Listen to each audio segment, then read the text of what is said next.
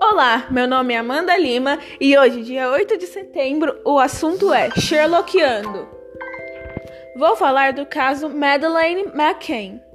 O que será que aconteceu? Pois bem, no ano de 2007, a família de Madeleine fez uma viagem e ficaram hospedados em um hotel em Portugal.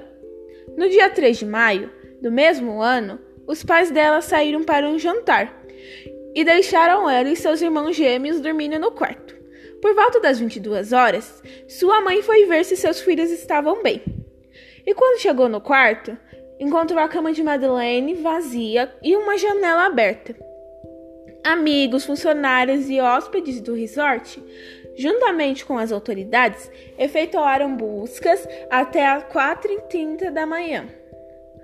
A polícia portuguesa e todos os aeroportos foram notificados. Dias se passaram, anos se passaram e até hoje Madeleine não foi encontrada.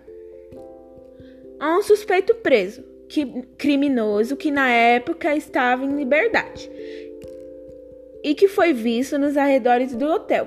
Porém, ele não confessou um crime. Por hoje é só. Continuaremos Sherlockeando nos próximos capítulos dessa história.